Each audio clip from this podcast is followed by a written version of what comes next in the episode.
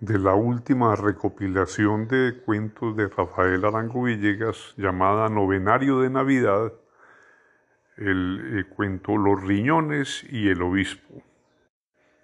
No he podido explicarme nunca por qué Moisés, el gran conductor de multitudes, que guió al pueblo de Israel a través del desierto hacia la tierra prometida, prohibió a los israelitas comer carne de cerdo, siendo esta un manjar tan exquisito. Sin embargo, Moisés tenía razón, pues no, todavía no se había inventado la sal de frutas. y arrojar de sí un cerdo de Nochebuena era cuestión que requería un milagro. Recuérdese si no como un ciudadano hebreo que había asistido a una comilona de paquidermo en casa de un amigo, no pudo ser curado sino por la intervención divina. El pobre hombre se moría de irritación y estragamiento cuando acertó a pasar cerca del divino maestro, quien compadecido exorcizó al animal conjurándolo a que abandonase el cuerpo de la víctima. Al punto salió del interior del cliente una piara de porcinos. No se había comido sino uno, y fueron a sumergirse en un pantano que había por allí cerca. Hoy, gracias a los adelantos de la ciencia, es posible arrojarlos con la sal de frutas, siempre que no se les haya revuelto mucho aguardiente, porque ya con este aditamento la cosa es muy distinta. Un cerdo ingerido en esta forma es casi siempre mortal. Al día siguiente, es decir, el 25 de diciembre, en las agonías del Guayabo, ve uno un desfile de cerdos que se inicia al despertar y no termina hasta la noche. Van todos chamuscados, con las patas hacia arriba, abiertos por el vientre, chorreando manteca por todas partes, inclusive por la argolla. Termina al fin el desfile, logra uno apartar de la mente la irritante pesadilla, pero en los dos meses siguientes no puede ver siquiera un lazo, porque al instante se le incorpora otra vez el paquidermo en el estómago y ve manteca por los cuatro puntos de la rosa náutica. Con todo hay que confesar que el cerdo es exquisito. Naturalmente tiene unas presas más sabrosas que otras. Pura cuestión de gustos. Yo prefiero sobre todo los riñones y el obispo un obispo es para mí bocato di cardenale. Respeto profundamente al clero, lo venero y lo acato, pero tengo que confesar que en cuanto veo un obispo se me vuelve la boca, la boca agua y sería capaz de comérmelo crudo si no hubiera por ahí quien me lo adobara al horno.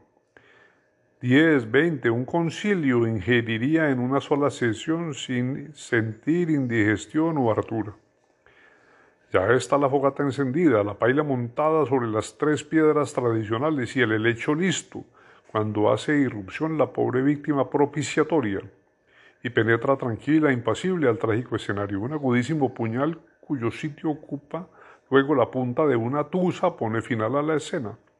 Ahora yace el cadáver con las patas hacia arriba, un orador fúnebre encargado de pronunciar la oración necrológica trepa a la tribuna y dice, señores y señores, una triste misión nos congrega en torno de este féretro, la de entregar a la tierra por intermedio nuestro los despojos de este amigo, a quien la muerte sorprendió en la mitad de su carrera, de su carrera de marrano.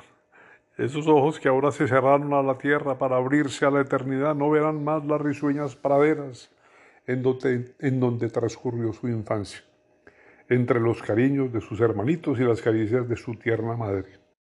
Su infancia inocente discurrió apacible. Ya hombre, cuando sintió encenderse en su pecho la dulce llama del amor, entregó su corazón a una hermosa marrana con quien jugó de niño y a quien vio nacer. Imposibilitados los dos amantes para comunicarse por correspondencia, pues ninguno de los dos sabía escribir, se comunicaban su ternura por los intersticios de la cerca que separaba los dos predios. Ella, amorosa, acercaba su boca pudibunda nidal de besos cándidos y puros a las junturas de las guaduas, y él, extasiado, contemplaba aquellos labios purpurinos, miraba embelesados los dos hoyuelos que se abrían picarescos en el extremo de la nariz helénica, los hermosos ojos soñadores, la rizada cabellera y alguna vez los dientes marfilinos, cuando ella, displicente, entreabría la boca para comerse alguna tusa o algún fragmento de quimba que estuviesen por allí botados. La imposición de las argollas la efectuó el mayordomo, con la ayuda de una lesna sin ceremonia alguna. Todo era amor y caricias y embelezos.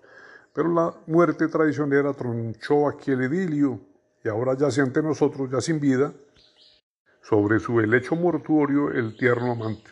Solo me resta hacer votos muy sinceros, porque a más tardar mañana, y con la ayuda de la sal de frutas, descansen sobre la tierra sus mortales restos. He dicho.